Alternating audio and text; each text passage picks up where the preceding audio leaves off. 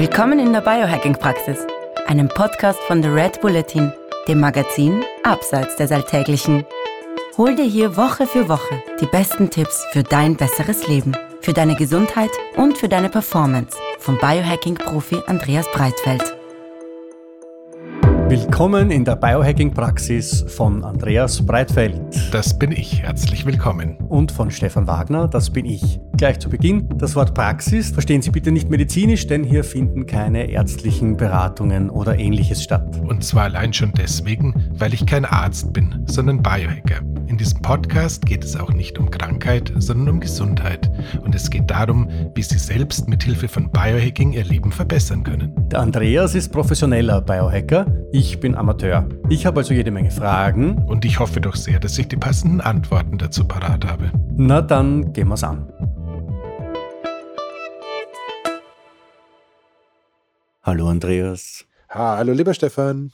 Willkommen im neuen Jahr. Ja, Happy New Year, everybody. Ja, jetzt haben wir irgendwie dreimal hintereinander 2020 gehabt. Ähm, jetzt hoffen wir, dass das endlich einmal wieder in Gang kommt. Der ganze Schatz da draußen, oder? Ja, ich hoffe, dass die Zähflüssigkeit der letzten Jahre sich legt und dass es tatsächlich mal wieder, ja, ein Jahr wird, wo man äh, gute Vorsätze nicht nur hat, sondern sie auch umsetzen kann, weil die Rahmenbedingungen es schlicht und ergreifend zulassen. Ich du alter Musterschüler hast jetzt im dritten Satz tatsächlich das Thema unserer Folge schon eingebaut. Ähm, die, du bist ein richtiger Streber. Also gute Vorsätze. Es geht heute um gute Vorsätze. Das Jahr ist drei Tage alt. Sie haben sicherlich schon eine Menge von den Dingen, die Sie sich vorgenommen haben, wieder über Bord geworfen. Und das geht Ihnen jedes Jahr so. Es geht uns genauso.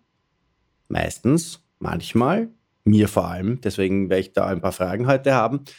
Ähm, wir wollen Ihnen aber jetzt ein bisschen helfen, ein bisschen Tipps geben, Sie ein bisschen ermutigen, ermuntern ähm, und vielleicht auch beruhigen, ähm, wie das mit diesen Vorsätzen so funktioniert und wie es nicht unbedingt funktionieren muss und wie es aber dann doch vielleicht leichter funktionieren kann. So, Lieber Andreas, in der letzten Folge, als es um dein segensreiches, großartiges Buch gegangen ist, das ja jetzt möglicherweise schon mindestens in der zweiten oder dritten Auflage ist, wo die Leute es kaufen, wie deppert. Es heißt Biohacking für Sportler und der Autor ist Andreas Breitfeld.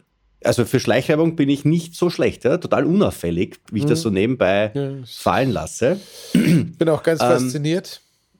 Ja, jetzt weiß ich aber nicht, wie der Satz angefangen hat, den ich jetzt zu Ende bringen will. Auf jeden Fall will ich jetzt sagen, äh, ähm, da hast du gesagt in der letzten Folge, dass der Bruce Lee oder irgendjemand anderer auf dieser philosophischen Flughöhe gesagt hat, dass man etwas 21.000 Mal machen muss, dann kann man es super. Genau. Ist das jetzt, ist das jetzt die, also wenn ich jetzt in, zum Beispiel bei meiner Morgenroutine dafür sorgen will, dass ich da jeden Tag 30 Liegestütze mache, bevor ich Zähne putze, ähm, muss ich dann 21.000 Mal 30 Liegestütze machen, bevor ich das perfekt kann, weil wenn ich jetzt 21.000 durch 365 dividiere, dann komme ich auf, ich sag's da gleich, wie lange ich das dann üben müsste. Das geht sich, glaube ich, nicht gut aus, wie viele Jahre das sind. 21.000 durch 365. Da müsste ich 57 Jahre jeden Tag in der Früh 30 Liegestütz machen, damit ich das jetzt, also das geht das heißt, sich nicht aus. Die Lee-Methode taugt man nicht. Ich habe eine Lösung für dich. Du machst jeden Tag 3000 Liegestütze, dann geht es viel schneller.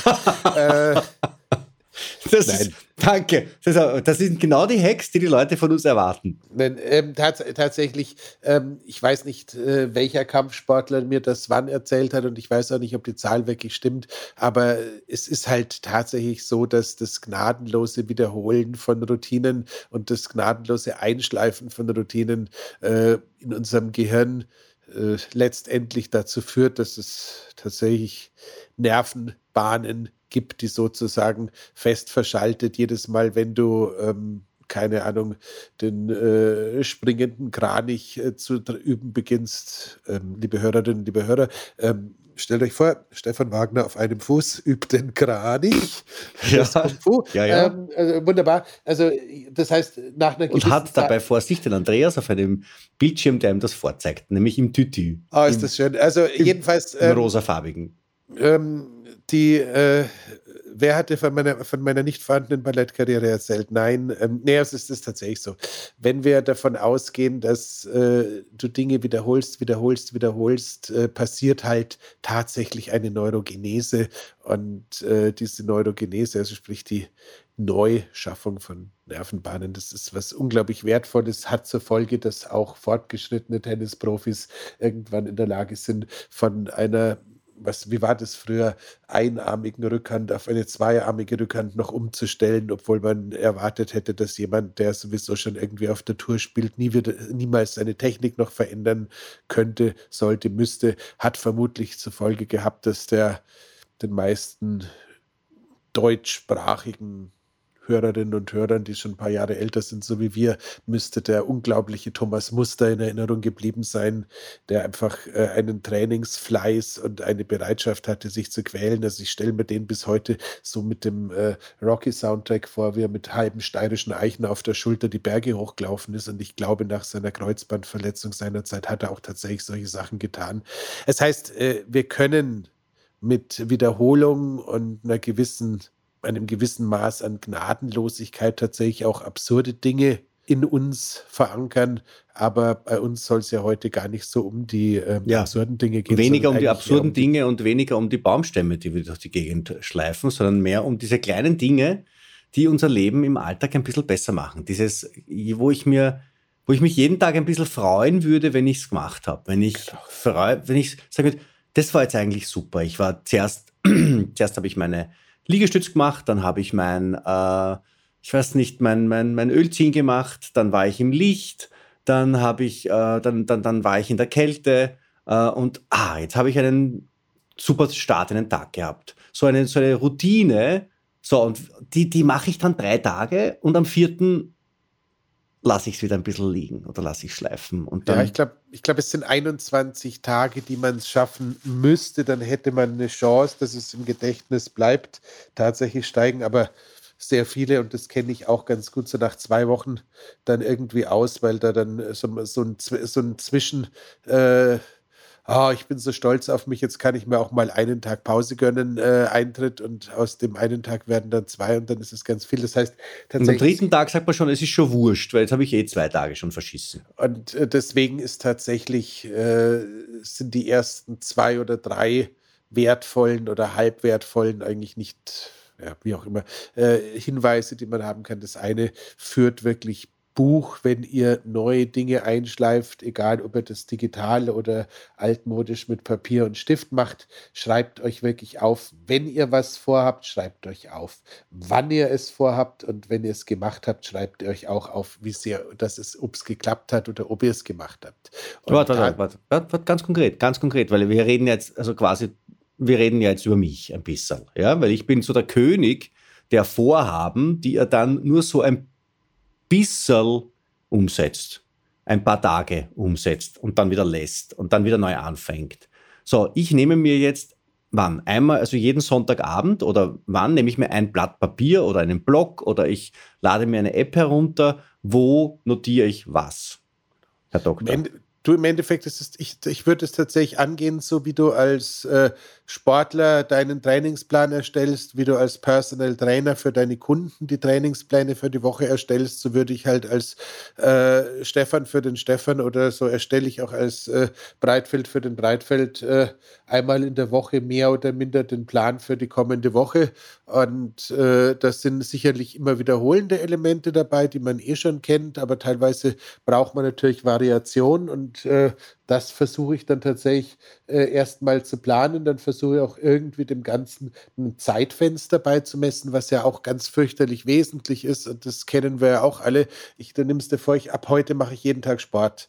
Am Montag und am Dienstag machst du es noch irgendwie in der Früh. Das klappt ganz gut. Am Mittwoch äh, muss das Kind zur Schule gebracht werden, weil irgendwie der Zug nicht fährt.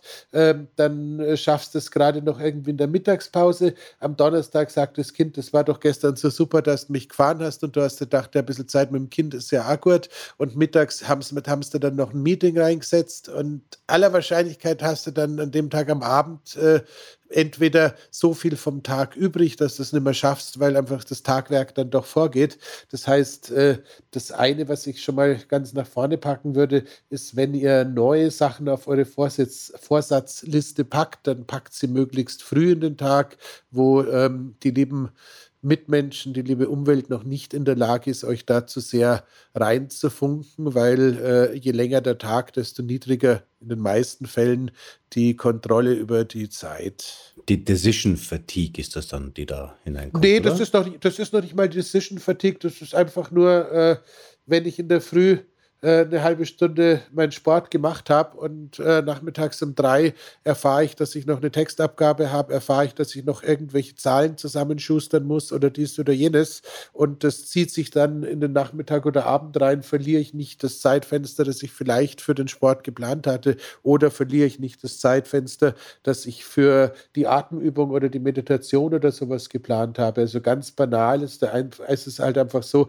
dass statistisch gesehen, je früher der Tag, desto weniger unplanbare oder am Tag vorher noch nicht vorhersehbare Fremdfaktoren werden dir einfach in die Parade reinfahren. Das heißt, das heißt neue, wir haben jetzt schon zwei Takeaways. Neue, neue Sachen ja. morgens. Ja. ja. Also na, drei. Dann sind das schon drei. Hast du schon wieder ein Takeaway hineingeschwindelt. Das eine ist Woche planen im Voraus. Das heißt, man setzt sich am Sonntag am Abend hin.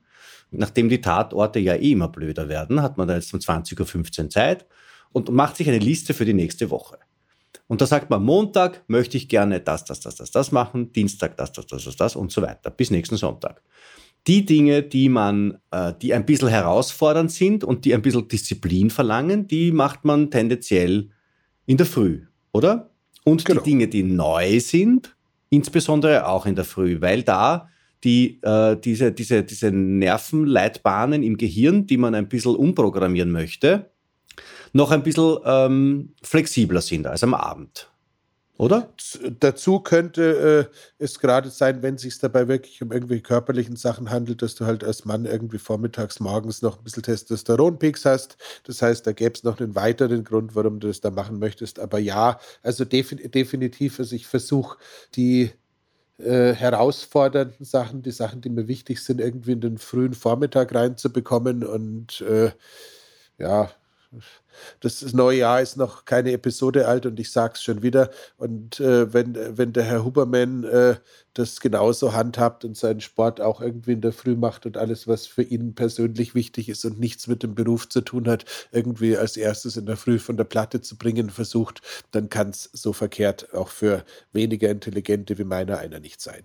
Welcome to 23, Professor Andrew Huberman. Yep, ähm, genau. Das heißt, das ist, äh, ist tatsächlich was, wo ich dringend raten würde. Und wenn man sagt, ich möchte aber jetzt eine Fremdsprache lernen und nicht jonglieren lernen, dann würde ich es auch um die Zeit machen, weil irgendwann am Abend ist wahrscheinlich der Kopf äh, relativ voll. Aber zurück, warte, Planung. Jetzt gibt es aber, warte, warte. Ja, oder ja, dann, dann bitte nee, du. Nee, du, bitte nee, du. du, du zuerst, okay. Stefan, Frage, ich, ich habe eine Frage und zwar nicht, es gibt ja oft bei so Angewohnheiten, die man, ähm, die man, die man hat, äh, gibt ja Angewohnheiten, die man sich quasi ähm, angewohnen möchte und es gibt Abgewohnheiten, die man sich abgewohnen möchte, abgewöhnen möchte.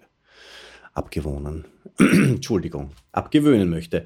Ähm, das ist irgendwie diese äh, Sache mit den Süßigkeiten, das ist die Sache mit dem Knabberzeugs, das ist die Sache mit vielleicht Carbs überhaupt, weil ich ja gerade das mit dem Keto sehr, sehr eigentlich lustvoll und freudvoll probiere, aber dann doch immer hin und wieder so einen langen Zahnkrieg auf irgendwas aus der, aus der alten Welt.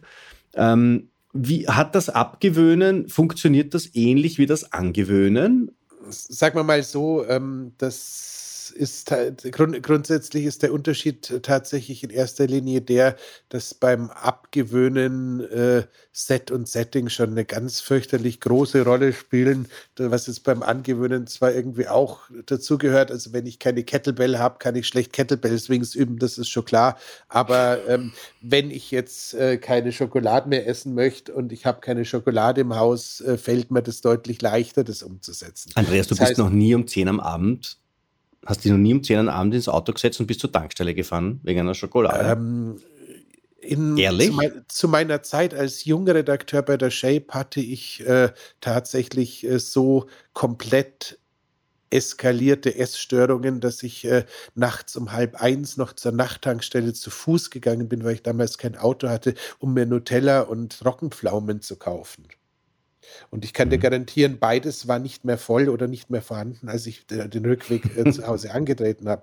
Das heißt, äh, wer irgendwie den Eindruck hat, äh, nächtliche Kontrollverluste oder sonstiges äh, wäre was, was nur andere kennen. Also das kenne ich extrem gut und ich glaube noch zu den Zeiten, wo wir uns kennengelernt haben, gab es immer noch das berühmt-berüchtigte Fahrradschloss ähm, an meinem Kühlschrank, wo ich ab und zu der mhm. älteren Tochter den Schlüssel in die Hand gedrückt habe und gesagt ja. habe, ähm, Kind, äh, äh, steck du bitte mal den Schlüssel ein, sonst ist womöglich morgen früh kein Käse zum Frühstück da. Das heißt tatsächlich, je nachdem, wie wir unseren Geist, unseren Verstand, unsere Seele, was auch immer wir da verantwortlich machen wollen, äh, belasten oder nicht, kann es einfach tatsächlich sein, dass äh, gerade des Nächtens äh, Kontrollverluste äh, sehr ausgeprägt sind und wenn das Ganze dann noch irgendwie mit äh, alten Glaubenssätzen, äh, irgendwelchen Fehlverknüpfungen im Hirn oder sonst was äh, zusammenkommt. Also ich bilde mir ein, dass ich äh, da deutlich mehr irre Konstellationen durchlebt habe, als es sich viele. Ja, aber dann bleiben wir doch gleich bei dem super Beispiel. Bleiben wir doch bei dem super Beispiel. Wie hat ja. sich der Andreas Breitfeld abgewöhnt, dass er ein Fahrradschloss an den Kühlschrank hängen muss, damit er den Kühlschrank in der Nacht nicht plündert. Was hast du gemacht? Also das, ein, das eine war tatsächlich ein, eine sehr lange Phase mit äh, Ernährungsumstellungen. Das heißt, ich habe irgendwann festgestellt, dass äh, ich tatsächlich nur eine sehr überschaubare Menge an Kohlenhydraten oder möglichst keine erwischen sollte, dass einfach diese Zucker-Insulin-Achterbahn nicht stattfindet, weil die, weil die so ein bisschen ein Thema war. das hast du herausgefunden durch Messung oder durch Körpergefühl? Nee, durch, äh, durch, so, durch, eine, durch eine Mischform. Ich meine, wenn wir ehrlich sind, wenn du so das Gefühl hast, ich habe einen Unterzucker und ich brauche jetzt was zu essen, das kennen wir alle, wenn wir zu intensiv Sport gemacht haben, wenn wir irgendwie beschlossen haben, wir gehen jetzt irgendwie ähm, ein bisschen joggen und dann äh, ist da vorne einer gelaufen, den wir, den wir unbedingt überholen wollten und dann bist du halt plötzlich nicht mehr so ein 2-Cardio, sondern irgendwie an der anaeroben Schwelle unterwegs gewesen und dann kommst du halt nach Hause und dann äh, saugst du erstmal alles, was nach Zucker aussieht, auf. Und äh, entsprechend so, so nächtliche Flashes kannte ich halt halt auch. Ähm, das heißt, das eine ist tatsächlich eine Ernährung zu finden, die für mich funktioniert oder die für dich funktioniert, ist der eine Teil. Der zweite Teil ist aber halt auch, äh, weil du gerade äh, Keto erwähnt hast, sich durchaus mit dem Gedanken anzufreunden, dass ein äh, leichter Kohlenhydrat-Refeed mit langkettigen Kohlenhydraten am Abend äh, durchaus sinnvoll sein kann. Also ich habe mit meinen äh, Klientinnen und Klienten heute relativ gute Erfahrungen mit dem Spätstück nach Bodo Kilklinski. Das ist ein, ein Stück äh, Vollkornbrot oder glutenfreies Brot, also so Esener Brot ist da, glaube ich, auch sehr beliebt mit Butter drauf, weil du da so eine langkettige Kohlenhydrat- ähm, Fettkombination hast, die äh, so einen winzigen Anstieg des Blutzuckers, aber keinen Spike und eine durchbleibende Energie liefert, die die meisten so durch dieses zwischen zwei und drei Uhr nachts aufwachen ganz gut durchfahrt. Das wäre eine Geschichte. Tatsächlich ist es aber auch so gewesen, dass ich äh, irgendwann halt äh, diese Über, Über, Überdosierung mit Melatonin äh, nutzen konnte, dass ich mir überhaupt erstmal das Durchschlafen wieder erarbeiten konnte. Und äh, tatsächlich ist es ist mir dann irgendwann aufgefallen, ich bin nicht aufgewacht, weil ich Hunger hatte, sondern ich, äh, ich war schon darauf konditioniert, dass wenn ich aufgewacht bin, dass ich dann was gegessen habe. Mhm. Das heißt, äh, das war bei mir, das ließ sich dann auch irgendwann mit einem äh, Freestyle Libre äh, quantifizieren. Das war also kein nächtlicher Unterzucker, wie ich es lange vermutet hatte, sondern das war eher andersrum und hatte letztendlich, äh, das ist, hat jetzt nichts mit Habits zu tun, naja, vielleicht auch, äh, auch ein bisschen was mit dem abendlichen Trinkverhalten zu tun. Das heißt, äh, einer der wertvollsten Sachen, äh, Trips in Sachen Durchschlafen ist eine Stunde, eineinhalb Stunden vorm zu Bett gehen, das letzte Glas Wasser idealerweise oder sonstige nicht-alkoholische Getränk zu sich nehmen, dass der Körper die Chance hat, das noch loszuwerden. Bevor Was jetzt aber nicht, nicht heißt, dass man danach nur mehr alkoholische Getränke zu sich nehmen sollte. Nein, sondern eben nichts, fix.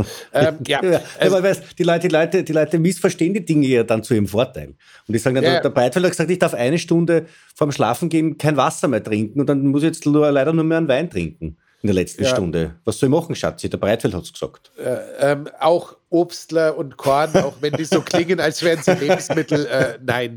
Ähm, okay. Gut. Das heißt, da, das, das ist so ein bisschen was, ähm, was aber wirklich das Wesentliche dabei ist, irgendwie zu schauen, was sind äh, triggernde Lebensmittel, was sind Sachen, die lösen bei mir was aus. Ähm, dann ist es auch irgendwie so, ähm, was ich gelernt habe und was komischerweise bei vielen Leuten so ist, äh, die Dinge, die in ungeschickten Packungsgrößen daherkommen, sind viel problematischer als Dinge, die in anderen Packungsgrößen daherkommen. Du meinst, die großen Packungen sind das Problem? Das heißt, ähm, für mich wird Schokolade in Tafeln konsumiert.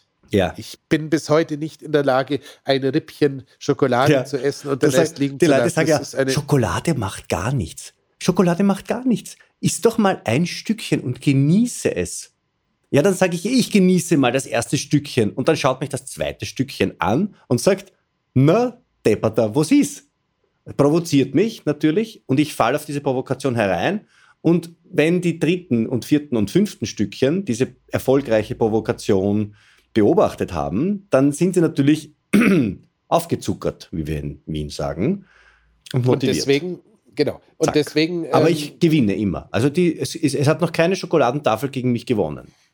Da, was, ich habe tatsächlich so ein paar Rituale etabliert, die helfen da. Das eine ist tatsächlich nicht allein zu sein. Das heißt, meine Kinder und äh, wer auch sonst immer gerade da ist, äh, wird tatsächlich gezwungen, an der Schokolade mitzuessen, weil dadurch wird die, Gesamt, wird die Gesamtlast schon mal reduziert. Gut, dass du, gut, dass du zum Rauchen aufgehört hast. Äh, das, ist, ist, da, da, das ist ein ganz anderes Thema. ähm, das heißt, das ist der eine Teil geteiltes Leid, ist doppeltes Leid in dem Fall oder halbes, ähm, könnt ihr euch aussuchen. Der zweite ist tatsächlich auch der, dass aber auch, wenn man äh, so, solche Genussmittel teilt, das ist, glaube ich, auch tatsächlich auf der emotionalen Ebene was Schönes ist und äh, die ersten zwei, drei Mal schreit das Ego vielleicht noch Futterneid, jetzt muss ich auch noch was abgeben, aber tatsächlich, das funktioniert recht wenn gut. Wenn die Tafel Schokolade in der Familie Rei umgeht, so wie bei den Indianern die Friedenspfeife. Ja, also Augen auf bei der Familienplanung. Bei der Familienwahl.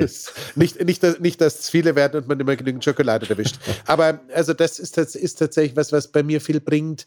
Das Zweite ist, dass ich solche Sachen nicht mehr heimlich esse. Das war bei mir auch so was ganz Typisches, dass ich einfach mal schnell in der Küche verschwunden bin und danach waren 400 Gramm Heumilchkäse einfach nicht mehr im Haus. Ähm, oh ja, sie waren im Haus, aber halt. Ja, halt, ja. halt denaturiert sozusagen oder ja. auf dem Weg zur Denaturation. Das heißt, sowas, sondern zu sagen, du, ich nehme noch einen Käse, mag sonst noch jemand was? Also auch das wieder in diesem, in die Gemeinschaft reinbringen, finde ich recht, finde ich recht praktisch. Ähm, was äh, auch tatsächlich, wenn wir bei der Schokolade bleiben, sinnvoll ist es halt auch bei den sozusagen bösen Lebensmitteln die gute Variante von den bösen Lebensmitteln zu finden. Das heißt, ähm, es gibt so einen Sweatspot irgendwo zwischen 80 und äh, 99 Prozent Kakaoanteil. Bei mir scheint der bei 85 zu liegen und äh, da gibt es einen Hersteller, ich glaube, die betrügen, weil die haben tatsächlich nur in Anführungszeichen 14 Gramm Zucker drin, aber das Ding schmeckt trotzdem hervorragend lecker und funktioniert für Kinder und Gäste und alle, ohne dass die sagen, es staubt. Ähm, das heißt, da irgendwie so rum zu experimentieren, dass man auch bei den Genussmitteln welche hat, die halt nur halbes Gift sind und nicht volles Gift sind, könnte auch noch wertvoll sein. Und wie gesagt, ähm, ich bin mit äh, im Elternhaus mit einem Süßigkeiten-Schrankerl, Kasterl, äh, Besenschrank oder was auch immer äh, aufgewachsen. Und äh, wenn ich mich heute zurückerinnere, in meiner nicht allzu weitläufigen, aber in meiner Verwandtschaft war es, glaube ich, sicherlich so, dass äh, die äh, Verwandten mit dem größten Körpervolumen auch die mit den größten Lebensmittelvorräten mit äh, tafelweise Schokoladen oder sowas waren. Das heißt, äh, die ähm, wir sind da jetzt irgendwo bei, bei Mephisto und Goethes Faust und Käthe, aber ähm, es ist tatsächlich so, ähm, man so ein bisschen der Verführung aus dem Weg zu gehen oder zu sagen, okay, ich habe halt mal per se eine Tafel X oder Y oder so und so viel äh, von dem oder dem dafür den Fall, dass mich gerade überkommt, ist echt hilfreich, weil da, damit kann man einfach ein bisschen Schadensbegrenzung machen und äh, ich habe da ein großes Mitgefühl mit der ähm, ehemaligen Bodybuilderin und Fitness-Influencerin ähm, Sophia Thiel, die ja äh, irgendwie letztes Jahr, glaube ich, mal mit ihren Ess-Fressattacken äh, in die Öffentlichkeit gegangen ist, 2022, und da, glaube ich, auch ein Buch dazu veröffentlicht hat. Und ich kann mich da auch noch echt daran erinnern. Es ist, ist wirklich schon krass, wenn du so ein inneres Raubtier hast, das dann da eigentlich mitten in der Nacht sozusagen überwältigt und dich komische Sachen machen lässt.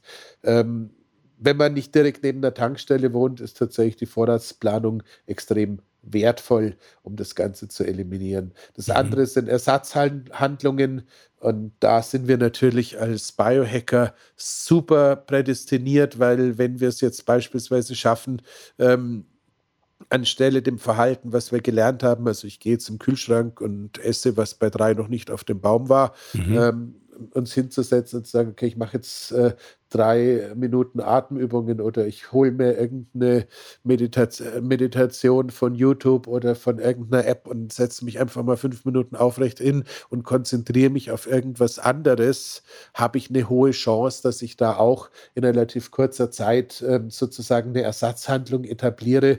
Und ähm, die das Wesentliche dabei ist ja eigentlich nur ähm, die, ähm, ach Gott, wie darf ich es denn sagen, äh, den, äh, die, die Konnotation bzw. Den, den Wert des Ganzen möglichst weit oben aufzusetzen.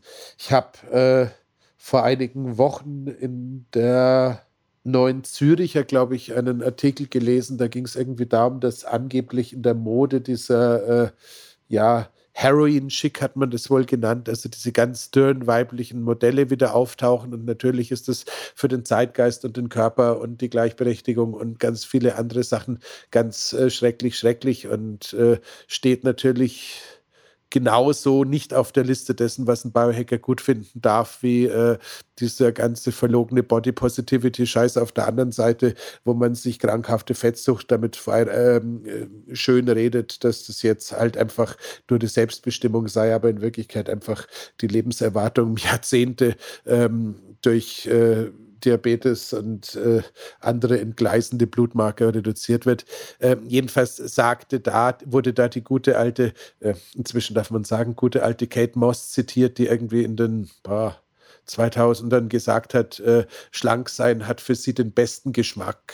Und das ist tatsächlich, äh, wenn man die letzten fünf Minuten Monolog von mir wegnimmt und die Konnotation von dem Ganzen wegnimmt, eine ganz faszinierende Beobachtung. Das heißt, wenn du in der Lage bist, Dinge, die du eigentlich nicht gern tust, mit einem positiven Vorsatz zu verbinden oder Dinge, die du ungern tust, irgendwie auch umzudrehen, dann kannst du da massives leisten. Das, man sagt ja beispielsweise auch, dass wenn du jetzt äh, in der Schule, im Studium, im Beruf äh, auf eine Herausforderung stößt, die das so gar nicht liegt, also Mathematik wäre bei mir so ein Klassiker gewesen seinerzeit, ähm, dass sich jeden Tag einzureden oder vorzunehmen, dass man in diesem Fach exzellent werden wird und dass man sich in dieses Fach verlieben wird, im wahrsten Sinne des Wortes, dass das tatsächlich hilft, äh, in diese Materie reinzukommen. Und das äh, funktioniert sowohl beim Erwerben von Wissen, das, wo man eigentlich keinen Zugang dazu hat, als auch beim Verändern von Konnotationen. Das heißt wirklich eine romantische Beziehung oder das Gegenteil einer romantischen Beziehung zu Dingen aufzubauen, ohne da jetzt ein Schuldgefühl zu entwickeln, was ja bei diesen ganzen Gewichtsverlustthemen immer so ein Riesenproblem ist, sondern einfach zu sagen, ähm, ich finde es super, wenn ich äh, abends, wenn ich nicht schlafen kann, die Zeit nutze und mir eine zehnminütige Meditation reinziehen kann, weil äh, um die Zeit stört mich keiner, ich störe keinen, ich höre mir das an und danach schlafe ich weiter und es ist gut, ist wahrscheinlich äh, tatsächlich eine gute Möglichkeit, erstens eine Schlafstörung zu bekämpfen, zweitens eine positive Konnotation äh, reinzubekommen und äh, drittens das Problem in kürzerer Zeit sowieso ad absurdum zu führen. Ich habe mir vorgenommen, Also einem meiner großen Vorhaben für 2023 war den Andreas weniger unterbrechen. Es ist dir geglückt. Ich glaube, ich bin nicht sicher, ob ich das jetzt beibehalten möchte für 2023, weil ein paar Sachen hätte ich da jetzt schon gern unterbrechen wollen. Ähm, äh, weil ich glaube, wenn man eine Sache so verkonnotieren muss, dann überwindet man damit die Disziplin innen. Also dann, dann ist, steht dahinter als, als Ursprungsmotivation eigentlich oder als Ursprungsenergie die Disziplin. Und ich glaube ja, dass Disziplin eigentlich nur so ein, ein Helfer ist. Ja, das, was uns wirklich weiterbringt, ist ja die Freude an etwas und die Überzeugung und die, und das, was uns, das, was uns leicht fällt. Und ich glaube, dass wir eine, eine, eine, eine emotionale Beziehung dazu finden sollten. Ähm, und die muss wahrscheinlich auch glaubwürdig sein für uns selber. Absolut. Da fällt mir immer der Simon Sinek ein mit seinem äh, Start with Why, dass man tatsächlich sagt, warum will ich das denn haben? Ja, warum will ich das machen? Du seufzt. Du hast da offenbar nicht vorgenommen, dass du 2023 den Stefan weniger unterbrichst. Wenn auch Nein, nur durch das, äh, Seufzen. Ich bitte, ich bitte das zu entschuldigen, aber ich habe, ich habe tatsächlich ein stark vernarbtes Verhältnis zu diesem äh, Super, Super Circle mit dem Why, How, What, der mich tatsächlich äh, äh, in beliebigen Situationen dazu bringen lassen kann, durch geschlossene Türen, Wände oder Fenster zu springen, weil ich äh, teilweise die Befürchtung habe, dass die äh, Bemühtheit, die mit äh, diesem Ansatz äh, einhergeht, teilweise die Freude am Leben tatsächlich äh, beeinflusst. Und da widerspreche ich. Da widerspreche ich einfach jetzt einmal. Wurscht, was 2023 Schön. auf meiner Vorhabenliste steht. Ich, ich, ich unterbreche nicht, ich widerspreche einfach. Ähm, die, dieses äh, Start with Why, da ist der, der Gedanke dahinter ist ja wirklich der erste Gedanke, bevor ich überlege, warum ich, also wie ich es mache und wie ich es im Alltag implementiere, ist, warum will ich es überhaupt machen? Und dass man dieses Warum, dass man dem Raum gibt, dass man das zulässt, auch emotional, das ist doch viel gescheiter. Weil dann entsteht eine Freude, dann entsteht eine Selbstverständlichkeit. Jetzt darfst du was sagen.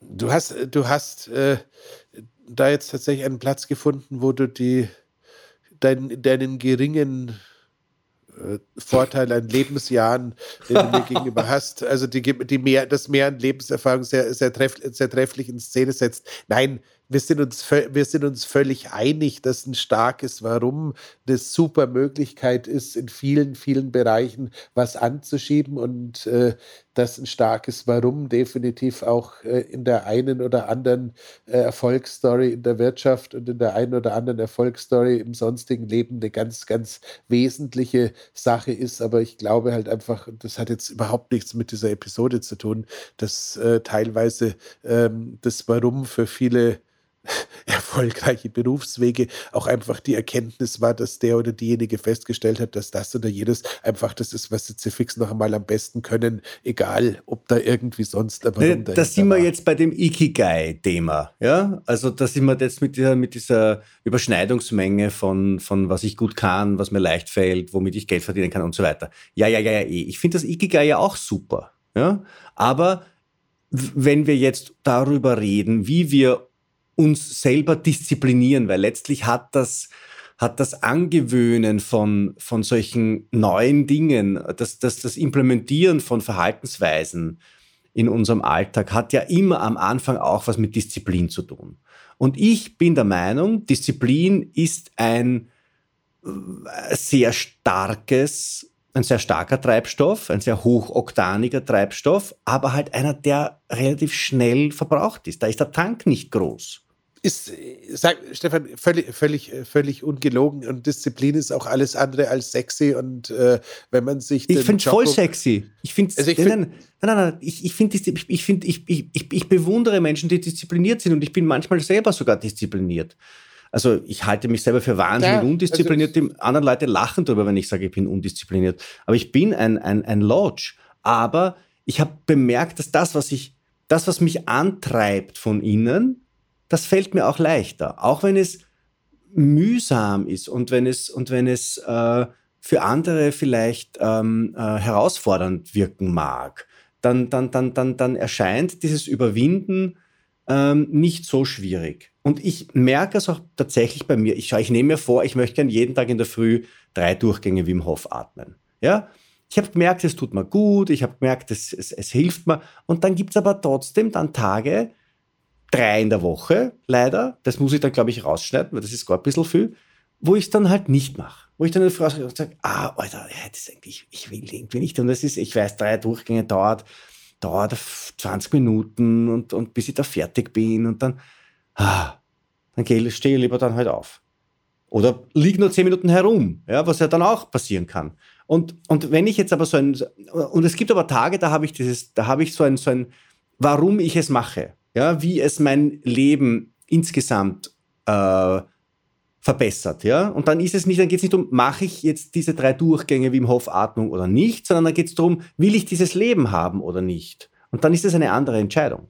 Ja. Nee, wie gesagt, wie das habe ich jetzt gut gesagt. Ist, du. Hast du, hast, du hervorragend, hast, du hervor, hast du hervorragend gesagt, ich packe jetzt, ich flüchte da jetzt auch einfach nur ein bisschen, weil ich es gerade gar nicht anders lösen kann. Ähm, also ich glaube, Disziplin ist tatsächlich nicht sexy, aber Disziplin ist halt, ist halt sowas. Das hast halt oder hast es weniger oder wie auch immer. Also keine Ahnung, wir beide haben sicher die eine oder andere Episode vom, von diesem Jocko Williams Podcast gehört, also diesem Ex-Navy SEAL, der da irgendwie äh, jeden Tag auf um 3.45 Uhr ein Foto seiner Timex so auf Twitter stellt und dann äh, eine Stunde später ein Foto seiner Kettlebell mit den äh, Schweißflecken auf dem Boden auf Twitter stellt und der irgendwie einer der ersten äh, Navy SEALs war, der sozusagen aus Ex-Navy SEAL sein eine Berufung, ein Podcast und ein Imperium gemacht hat. Ich finde das total äh, krass. Ich finde es total bewundernswert, wenn jemand äh, sich so in den Arsch treten kann und äh, so konstant immer wieder die gleichen Dinge motorisch macht, egal ob er sie jetzt machen möchte oder nicht, sondern es auch gar nicht mehr hinterfragt. Ähm, aber Finde ich das sexy? Nein. Habe ich in der Vorbereitung für Marathonläufe, in der Vorbereitung für den ganzen Wahnsinn, den ich im Ausdauersport früher gemacht habe, äh, die Hälfte meines Lebens äh, Dinge einfach auch nur gemacht, weil ich der Auffassung war, die muss man halt so machen und deswegen macht man sie so. Ja, das heißt. Äh, Super Beispiel. Super Beispiel. Ich meine, ich bin ja auch Marathon gelaufen. Ja? Nicht ganz so schnell wie du. Räusper, Räusper. Wobei ich fast so schnell war. Ja, ich habe mir nur das Rennen falsch eingeteilt, muss ich auch sagen. Also so groß war der Unterschied dann auch wieder nicht, wie er jetzt auf dem Ergebnistableau aussieht. Aber das war jetzt nur, damit ich nicht das Gesicht verliere oder um es umso mehr zu verlieren. Aber ich bin gerannt den ganzen Winter durch, die ganze Vorbereitung auf diesen blöden Marathon, immer mit dem Ziel 2 Stunden 55. Ich bin den ganzen Winter, ich bin nicht laufen gegangen, um laufen zu gehen. Ich habe nicht mein Intervalltraining gemacht, um Intervalltraining zu machen. Ich habe am Sonntag nicht meine 2 Stunden 30 äh, LSD gemacht, Long Slow Distance, um 2 Stunden 30 am Sonntag laufen zu gehen, sondern ich war immer, immer, immer angetrieben von 2 Stunden 55 im Frühjahr beim Marathon in Wien. Mhm. Das war's. Und das war mein Why. Ob das jetzt ein cooles Why ist oder ein dummes Why, ich glaube, es war ein strunzdummes Why, aber es ist ja wurscht. Es hat mich damals angetrieben. Und es hat mich mhm. damals durch den ganzen Winter gebracht. Und wenn ich, wenn ich tatsächlich jeden Tag, also Freude am Laufen war ein überschaubares Motiv damals, ja. war nicht sehr groß. Ja? ja. Ähm, aber es war das Why. Und ich glaube, ich glaube, dass wir, dass wir uns selber, wir müssen danach suchen, was uns im Inneren antreibt. Und, und das, was zu diesem inneren Antrieb passt, das wird sich auch behaupten als, als Gewohnheit. Jetzt lass, jetzt lass mich noch meine Lauferfahrung dagegen setzen und dann versuchen wir unserer Hörerin und unserem Hörer.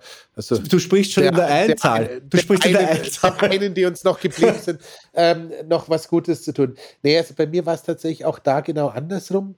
Ich habe gesagt, ich äh, will in, was war das, März, April, äh, des Jahres 1822 den damals äh, Marathon in Südtirol laufen. Ich glaube, der, das war das einzige, der war noch nicht mal in Bozen im ersten Jahr, sondern der war tatsächlich zwischen, zwischen Neumarkt und hast du nicht gesehen, in der Gegend, wo ich seit 25 Jahren mit meinen Eltern Ostern verbracht habe und äh, die mir sehr ans Herz gewachsen ist und wo ich einen unglaublich talentierten und lieben Freund und Ausdauersportler und Triathleten und Ironman-Finisher hatte, der da gerade von den Eltern das Hotel übernommen hatte. Und ich hatte mich da angemeldet. Ich habe irgendwie so ein paar Halbmarathons halt in der Vorbereitung mal bestritten und war, die waren dann halt so alle so, ja, bei 1,19, 1,18 oder so äh, gewesen und hat aber jetzt weder einen Split noch einen Splitrechner noch sonst irgendwas und saß dann am Abend vorher ähm, beim, äh, beim Arno de Sartori an der Bar und habe mich mit ihm über diese Übung unterhalten, die da am nächsten Tag kommen würde. Und dann hat er mich eben so gefragt, Herzfrequenz bei dem Tempo, Herzfrequenz bei dem Tempo ähm, und Pipapo und meinte dann irgendwie, Andi, du wirst garantiert unter drei bleiben.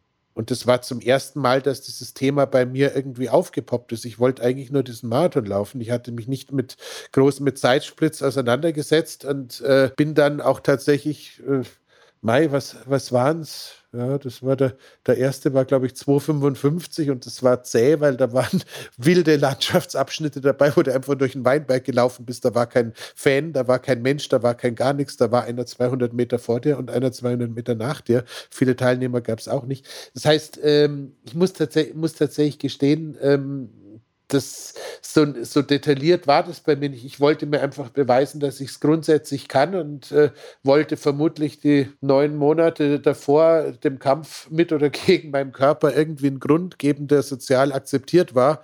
Und das war halt, äh, ich will einen Marathon laufen.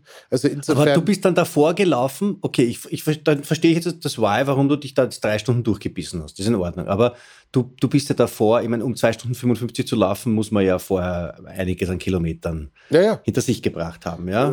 Das war, es, nein, es war, es war, es war. Und du bist ja, ja dann später 2,43 gelaufen. Ja, ja, aber es war, aber es war ja damals klar, Stefan, dass äh, du halt eine gewisse Form von äh, äh, Umfängen brauchst. Das, äh, wie, keine Ahnung, das war ja noch die Zeit äh, vor dem Internet, da gab es irgendwie drei Laufzeitschriften und äh, drei Bücher und wenn du die gelesen hattest, konntest du irgendwie ein arithmetisches Mittel aus den gängigsten Trainingsansätzen nehmen und damit hast dann halt gearbeitet und als es dann äh, sich dann die Medienlandschaft äh, geöffnet hat und der ähm, grenzdebile Matthias Marquardt von der Triathlon äh, mit der Idee des Vorfußlaufens für jedermann ums Eck kam, war auch meine Laufkarriere völlig vorbei, weil äh, ich dem, äh, dem, dem Mann mit der Figur eines Bleistifts gefolgt bin, obwohl ich schon damals eher Radiergummi war und mir meine Sehnen so zerschossen habe, dass ich bis zum Ende äh, des nächsten Jahrtausends nie wieder ernsthafte Umfänge laufen werde, weil ich so viel Angst davor habe, noch mal drei oder vier Jahre am Stück chronische Schmerzen auf den Achillessehnen zu haben. Ja, also, wobei ich mir dich auch nicht vorstellen möchte mit Vorfußlauf. Das hat was ein bisschen von, von Ballett und Tattoo. Mhm, das, ja, es sah so, so ja, nein, das, das, egal, wo, ich, wo wir jetzt hinkommen. Wir treten irgendjemanden mit irgendwelchen ethnischen Vorurteilen auf die Füße, das lassen wir jetzt sein. Also es sah wahrscheinlich auch deppert aus, aber jedenfalls äh, wenn ihr sowas machen würdet und als schwere Menschen Vorfußlaufen machen wolltet, macht's Krafttraining, macht's schwere Kniebeugen, macht's Kniebeugen, macht's Kniebeugen, macht's Kniebeugen und äh, stärkt euch den Bewegungsapparat so, dass ihr das Ganze auch abfedern könnt, weil wenn ihr das nicht tut, seid ihr einfach in kürzester Zeit im Allerwertesten. So. Was soll man machen? Ich habe es nicht ganz verstanden. genau das. Ähm, so, so, Entschuldigung, wir sind aber jetzt ungefähr, wir sind ungefähr einen Marathon abgekommen. Genau. Von unseren Vorsätzen für heute. Ähm, so, aber, aber eigentlich, eigentlich jetzt auch wieder nicht. Also, wir haben von vorhin noch diese Takeaways, die Sie nachhören können. Das, mein großes Takeaway ist, bitte beschäftigen Sie sich, liebe Hörerinnen, lieber Hörer, und Sie sind jetzt wahrscheinlich wirklich nur mehr eine Person, die da jetzt ist, aber das ist uns jetzt wurscht. Ähm, Ihnen erzählen wir das jetzt, weil Sie sind uns jetzt wichtig, weil wenn Sie jetzt auch noch abdrehen, dann, dann ist, dann ist schlecht. Ähm, bleiben Sie bitte. Sie, Sie, die jetzt noch da sind, Sie bleiben bitte bis zum Schluss, okay? Und, und Sie schreiben uns dann auch nachher und sagen, es war eh nicht so fad, wie wir glauben. So, bitte forschen Sie nach Ihrem Why. Forschen Sie danach, was wollen Sie für ein Leben leben. Forschen Sie danach in Ihrem Inneren. Die Antwort finden Sie in Ihrem Inneren. Die Antwort finden Sie in der Meditation. Finden Sie im tatsächlich Hinterfragen dessen, was Sie ausmacht. Und wenn das jetzt etwas äh, etwas, etwas moralisch hinterfragenswertes ist, ist vollkommen wurscht. Es ist vollkommen wurscht. Es ist vollkommen egal. Das ist Ihr innerster Antrieb. Wenn Sie der Meinung sind, Sie sollten, ich weiß nicht, äh, jetzt anderen Menschen Schaden zufügen, das ist Ihr innerstes Why oder so, dann gehen Sie bitte zur Polizei und lassen sich einsperren oder so. Aber es ist trotzdem Ihr Why. Ja? Also, äh, so. Das, und das, das war jetzt mein Beitrag zu dieser Sendung. Absolut, absolut nee, ähm, ist, und tatsächlich, du hattest irgendwie, ich glaube, in der letzten Folge mit dem, mit dem, mit dem Mark Maslow, der irgendwie gefühlt vor 115 Jahren auch bei mir mal auf der Heldenliste für ein paar Tage rumgestanden ist, bis er dann sein Buch geschrieben hatte. Ähm, und wenn das Wein nackt gut aussehen ist, dann ist das Wein nackt gut aussehen. Aber nochmal, ähm, das, was uns Entschuldigung, beide da Entschuldigung, Entschuldigung, Entschuldigung, aber und wenn das jetzt nackt gut aussehen ist das auch gut, ja? Um ja. Himmels Willen, das ist auch gut, weil normalerweise, wenn Sie da nicht sitzen und Sie sind ein bisschen reflektiert, dann fragen Sie ja, warum will ich denn, dass ich nackt gut aussehe? Was ist denn da dahinter? Welche Kindheitsdeformationen treiben mich denn dazu, dass ich nackt gut aussehen will? Und ich sage Ihnen eins, es ist vollkommen Bovidel. Es ist wurscht. Es ist vollkommen egal, wenn es Ihnen taugt, nackt gut auszusehen. Und wenn Ihnen das so wichtig ist, dass Sie auf die, äh, dass Sie, dass Sie am Abend tatsächlich nur ein Stückchen Schokolade essen und dass Sie auf Ihren Schlaf achten und dass Sie in der Früh Ihre Bewegung machen, dann ist das vollkommen egal. Dann machen Sie das bitte. Dann nehmen Sie dieses Why, benutzen Sie es wie ein Werkzeug. So, jetzt bin ich aber wirklich ruhig. Ich, hab, nee. ich werde, ich werde meinen, meinem Neujahrsvorsatz gerecht, dich nicht zu unterbrechen, indem ich dich einfach nicht zu Wort kommen lasse. Ähm, Im Übrigen ähm, fällt mir gerade so ein, viel Erfolg beim Misserfolg. Dein Wirtschaftsratgeber im Bereich Biohacking, wenn wir schon bei Büchern sind, passt da übrigens auch sehr gut rein. Das wäre jetzt mein, äh, mein äh, Lektüre-Tipp äh, für diese ähm, Vorsicht. Wer hat denn das geschrieben? Was für ein großartiger Titel für ein wunderbares Buch, sicherlich. Genau, wer das Cover kennt und die großartige Zeichnung auf dem Cover kennt, weiß, neben unserer Kachel gab es noch eine andere Möglichkeit, uns äußerlich Nein, hervorragend darüber zu kommunizieren. Das hat, das hat der Michi gemacht, das hat der Michi gemacht, der, der Artdirektor von von und eigentlich kreativ super Jackson von, äh, von, von meiner Agentur, der, der, hat, der hat die treffendste aller Karikaturen von mir gemacht, ja. Ja, also man, stell, man stelle sich ein Osterei mit drei Haaren vor. Ähm, ja, aber das ist, tut ähm, leid, das ist, das ist die Osterei mit Bart und drei Haaren, ist es. Nein, und Brille. Aber, aber wie, wie, wie gesagt, ähm, tatsächlich, auch wenn man jetzt gerade nicht vorhat, ein Startup zu gründen oder Millionär zu werden oder seinen, seinen geerbten Familienbetrieb in Schutt und Asche zu reißen, ähm, das Ding ist nicht nur ein Wirtschaftsratgeber, sondern gibt dir eine sehr wertvolle an Checkliste an die Hand, ähm, wo du dir einfach mal deinen Ist-Zustand, egal ob als Mensch oder als Unternehmen oder als Unternehmung oder als Gründer oder sonst was anschauen kannst. Und da ist echt, äh, Stefan, das ist jetzt auch nochmal eine Einladung, dass du jetzt noch einen rauslässt lässt. Äh, also Voraussetzung 1, du bist noch nicht tot, überspringen wir. Das äh, würde ich jetzt sehr hoffen, weil sonst ist auch die, das Konsumieren eines Podcasts relativ schwierig. Aber wenn wir uns das anschauen, es ist, es ist tatsächlich so. Ähm, für mich war es mein Lebtag so, ähm, ich habe eigentlich Ziele deswegen erreicht, weil ich zum Ergebnis gekommen bin, dass ich die jetzt erreichen muss. Mhm. Äh, da war die Frage nach wollen, teilweise nur überschaubar stark dabei. Das heißt, ich bin wirklich noch geprägt von äh, äh, Witzen der Kategorie von Mama, Mama, ich will nicht nach Amerika, sei still, Kind und schwimm weiter. weiter. Äh, also äh, das heißt, das heißt, das den habe ich, jetzt, hab ich jetzt aber wirklich 40 Jahre nicht gehört, den Witz. Ja, aber das ist tatsächlich so. Das heißt, für mich ist es äh, äh, immer wieder in meinem Leben so, dass ich irgendwie. Da gibt's ja, von dem, da, da gab es ja auch. Äh, Mama, ich mag den Papa nicht mehr. Guspur ist weiter. da gab es okay. eine ganz, das war so wie, das hast du zu der Zeit von den, aber das, das, das wäre jetzt nur mal die ganz alte eine Hörerin, die jetzt nur mal da ist. Äh, da gab es noch diese, diese Häschenwitze, gab es da auch noch in dieser Zeit. Es, es, ich, glaube, ich glaube, kurz danach waren, waren die Wiederholungswitze. Ich, ich glaube, der letzte Witz und dann äh, wir das jetzt ab. wirklich auf. Äh, das müssen wir auch rausschneiden. Äh, geht eine Mutter mit ihrem Pilz, in, äh, mit ihrem Kind in den Wald, dann sehen sie einen Pilz, dann sagt das Kind, oh, schau mal, da ist ein Pilz, dann sagt der Pilzner und ähm, äh, wer Microdosing macht, versteht ihn. Für alle anderen, für alle anderen auf der Welt ist er schwierig. So, das ist jetzt geschnitten. Jetzt so. machen wir da nochmal weiter. Nein, ähm, ich schneide das jetzt nicht raus, ist eh schon wurscht. So, aber bitte. Ähm, also das, was der Andreas jetzt gerade freundlicherweise gemacht hat, war, war das Buch zu erwähnen, das ich geschrieben habe vor ein paar Jahren. Das heißt, viel Erfolg beim Misserfolg und beschäftigt sich damit, dass ich eigentlich der Meinung bin, dass äh, das, was wir als Biohacking bezeichnen, die Grundlage für wirtschaftlichen äh, Erfolg ist. So, ähm, wir kommen aber eh in einer der nächsten Folgen auf das Thema Biohacking im Business, da werden wir das Buch vielleicht noch einmal erwähnen. Jetzt geht es um die guten Gewohnheiten, die man etabliert im neuen Jahr. Wo ich der Meinung bin, suchen Sie nach einem EMY, ja, und wenn Sie das haben, dann hängen Sie diese Gewohnheiten an dieses Y dran und, und wie so an eine Lokomotive die Waggons. So, und alles, alles das, was Ihnen hilft, diesem Y gerecht zu werden und nahe zu kommen, dann äh, das, das, das machen Sie dann. So, dann gibt es aber noch diese Hacks, diese Tricks, dann gibt es dieses Thema von, den, von der Decision Fatigue, dass man halt ähm, sich quasi Dinge, die man nicht jeden Tag äh, neu entscheiden muss, dass man die am Vorabend schon trifft, zum Beispiel das Quant rauslegen, dass man sich in der Früh anziehen möchte, damit man quasi eine Entscheidung gut hat. Und jede Entscheidung kostet ja ein bisschen Energie und da kann man einfach, also wenn Sie sich ähm, am Abend davor Ihre Socken, Ihre Unterhose, ihr, ihr, Ihre Hose, Ihr Leib und Ihren Pullover schon hinlegen und dann, dann müssen Sie in der Früh nicht mehr aussuchen, was Sie sich denn da jetzt nehmen. Und wenn sie es so machen wie der Steve Jobs, dass sie einfach nur immer, dass sie 20 gleiche Hosen und 20 gleiche Pullover haben, dann sparen sie sogar am Abend noch die Energie. Gut.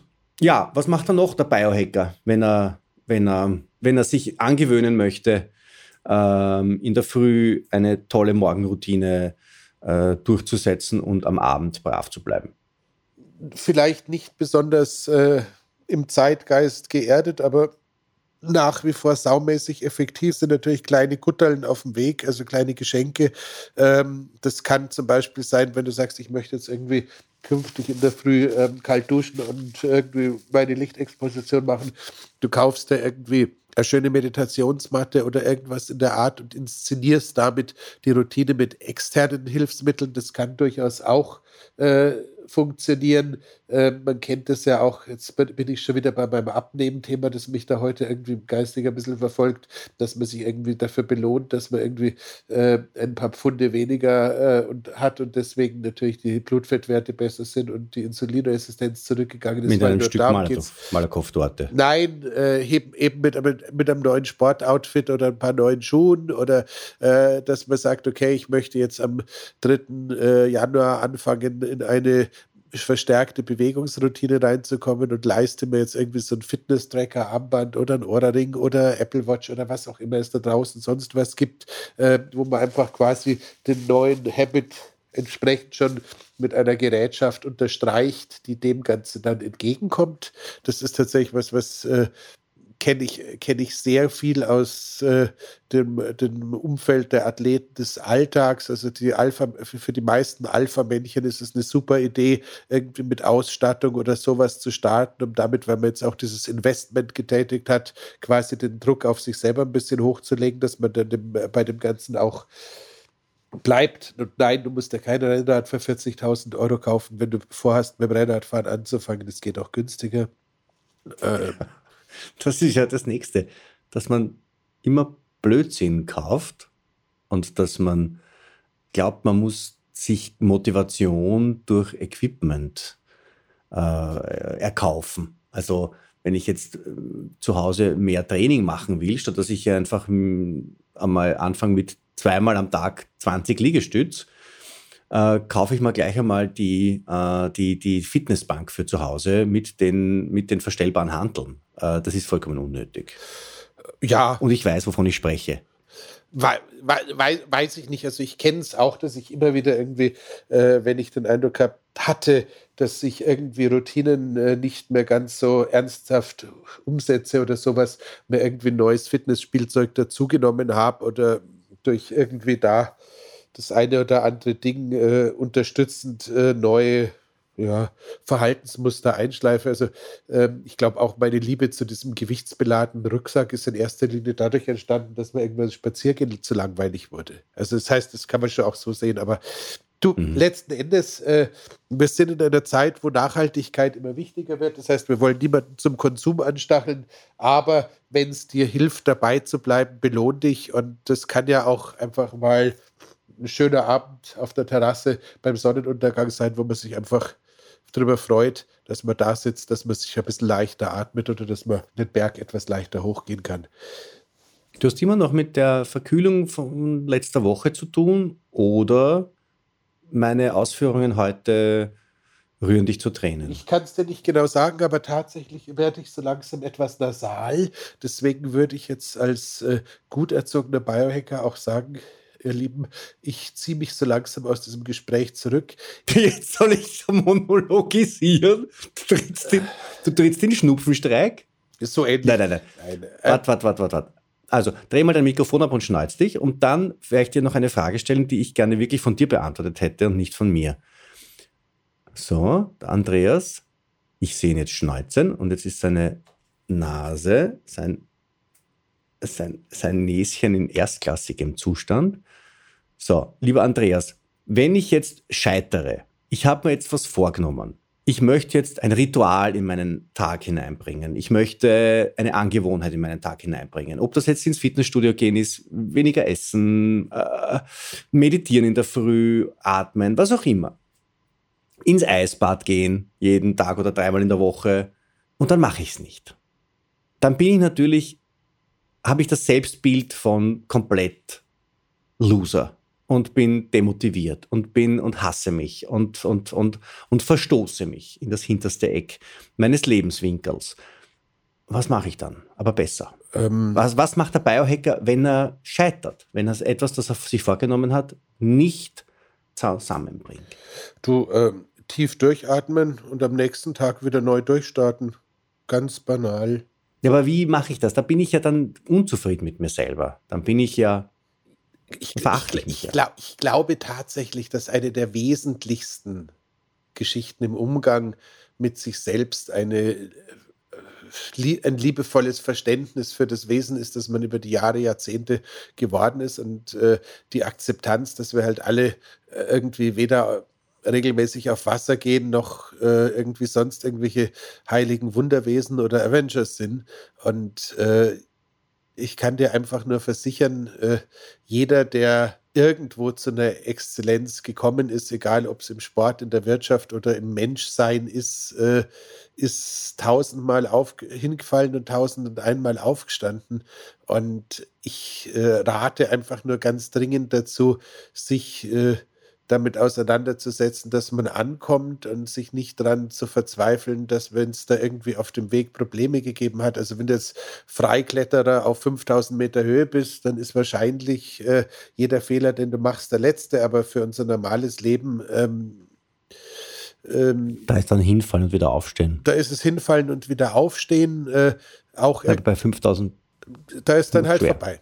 Ähm, also wie gesagt, äh, ein bisschen Verständnis für sich selber auch haben, ein bisschen eine liebevolle Zuneigung für sich selber haben und halt auf der anderen Seite auch äh, wirklich äh, sich klar werden, was, was, was will ich ändern und das dann aber auch wirklich in Scheiben tun. Und das ist so das Letzte, was mir tatsächlich noch aus der Praxis auffällt, äh, gerade jetzt zum Jahreswechsel, das sind dann die wildesten Listen mit, ich, ich höre auf zu saufen, ich höre auf zu rauchen, ich mache jeden Tag Sport, ich äh, ähm, bin ein besserer Vater, ein besserer äh, äh, Liebhaber und das Haustier ist auch immer viel zu kurz gekommen und im Job möchte ich aber jetzt auch was reißen.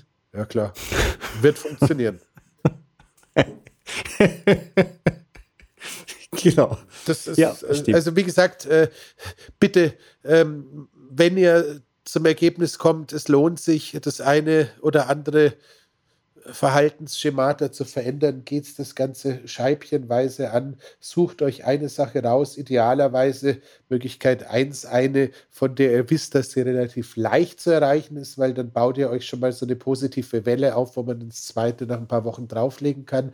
Oder halt eine, die wirklich äh, am gravierendsten ist, also so ab keine Ahnung was, 1,2 Litern Rotwein am Abend, würde ich sagen. Da ist es dann offensichtlich, welches, welch, was, was, was eine gute Idee sein könnte, dran zu kämpfen. Bis 07 ist alles gut. Nee, spannend.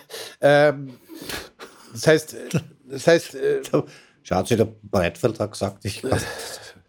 Äh, es gibt histaminfrei und mit niedrigem Zuckergehalt und aus kontrolliert biologischem Anbau. Ähm, und unvergoren, dann haben wir wenigstens nur den Fruchtzucker. Genau. Nein, aber wirklich, ähm, es wäre total clever zu sagen, ähm, ich suche mir einzelne Dinge raus, die ich nacheinander verändere und äh, es passt jetzt überhaupt nicht hierher, aber weil es irgendwie vielleicht doch hierher passt, wenn du gerade Keto machst, dann äh, sei doppelt vorsichtig mit dem Alkohol, weil ähm, ich habe mir sagen das ist lassen, ein Wahnsinn. die Wirkung von Alkohol in der ketogenen Diät, da schießt du dich mit einem Schnapsglas Rotwein, glaube ich, schon nach. Da, aber richtig, aber richtig. Aber richtig, du bist Keto, zwei, du, aber du, du bist noch nicht einmal, das noch nicht einmal die Keto-Grippe hinter dich gebracht. Ja, da bist zwei Tage richtig auf, auf, halt keine Kohlenhydrate. Du nippst an einem Glas Wein und du und du und du und du glaubst du, du glaubst du spielst Wiki mit dem mit dem Nasenreiberl. Also unglaublich, was da was da los ist. Und de dementsprechend sucht euch eins raus und äh, geht's das an und vielleicht. Ja. Aber das das möchte ich auch unterstreichen, unterstreichen, unterstreichen. Der größte Feind des erfolgreichen Angewöhnens oder Abgewöhnens von Dingen ist die Übermotivation. Ja, das, man sitzt dann da und sagt, ja, na, da, also jetzt einfach nur jeden Tag in der Früh zehn Liegestütze machen, das ist ja viel zu wenig. Mache ich in der Früh zehn, zum Mittag zehn und am Abend mache ich 20. Das ist ein Blödsinn, es wird nicht gelingen. Wenn Sie in der Früh zehn machen, und zwar jeden Tag, dann werden Sie diese zehn irgendwann einmal tatsächlich in Ihrem Leben verselbstständigen und das, sie werden wie von selber passieren. Und es wird sich komisch anfühlen, wenn Sie sie nicht mehr machen. Und dann ist es super. Dann haben sie es angewöhnt. Äh. Und wenn Sie aber sagen, 10 in der Früh, 10 zum Mittag und 10 am Abend, dann schaffen Sie 10 in der Früh, 10 zum Mittag und die 10 am Abend nicht. Dann sind Sie aber schon auf der Verliererstraße. Und aus der kommen Sie nicht raus. Kleine, kleine Schritte, sich Zeit lassen, egal worum es geht. Es, wird immer, es, wird, es werden immer die gleichen sein. Und äh, ich habe auch nie Geduld gehabt. Ich habe immer noch keine Geduld, aber es hilft ja eh nichts. Es ist einfach so, wir können äh, Wunder vollbringen, aber wir sollten sie in Scheiben verbringen, dann klappt das Ganze auch. Ja.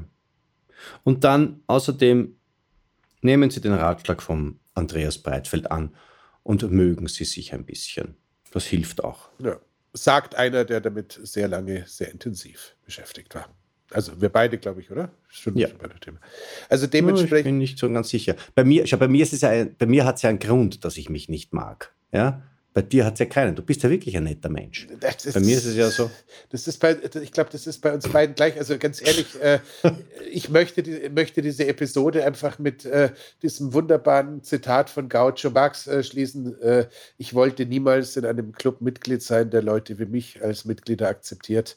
Nehmt euch das zu Herzen, bleibt allein. Nein, bitte, Leute. Ähm, das ist Andreas. Du bist habe ich in dieser Folge schon deine charakterliche. Ja. Nein, äh, ähm, nein, wie gesagt, wie gesagt, ja. ähm, es ist tatsächlich so, wir sind alle das Ergebnis der einzelnen Entscheidungen, die wir jeden Tag treffen. Und es ist nahezu unmöglich, von heute auf morgen äh, alles komplett umzudrehen. Aber es ist kein Problem, jetzt gerade in der Zeit, äh, wo die Welt noch ein bisschen langsamer ist, sich einen Schlachtplan zusammenzuschreiben und zu sagen, okay, mein Ziel ist es im Laufe dieses Jahres dieses, dieses, dieses und dieses umzusetzen und dann niederschwellig das erste für ein paar Wochen laufen zu lassen, wenn das einigermaßen funktioniert, das zweite dazu zu nehmen, wenn es mal irgendwie einen Ausfalltag gibt, nicht dran zu verzweifeln und zu sagen, jetzt ist eh alles wurscht und die nächsten vier Tage im Beißel zu sitzen und äh, zu schauen, wie viel noch auf den, auf den Deckel an Strichen drauf geht. Das ist alles, äh, es ist alles im Endeffekt.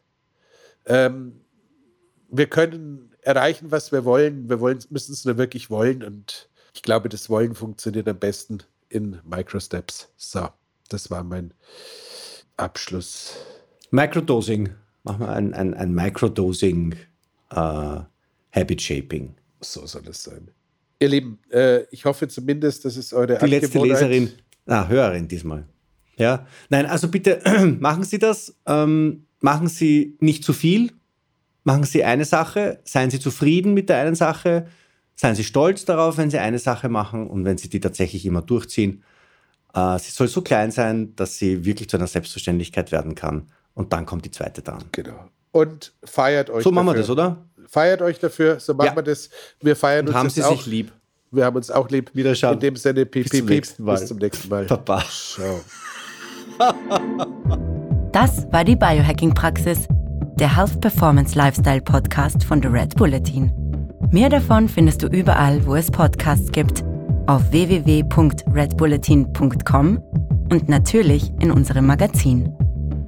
Stefan Wagner schreibt im Magazin Carpe Diem eine Kolumne über Fort- und Rückschritte im Leben eines Biohackers. Andreas Breitfeld ist der Red Bulletin-Experte für Biohacking. In München betreibt er das europaweit einzigartige Biohacking Lab. Mehr Infos dazu findest du auf www.breitfeld-biohacking.com. Hat dir unser Podcast gefallen? Dann freuen wir uns über deine Bewertung. Und noch mehr, wenn du uns weiterempfiehlst.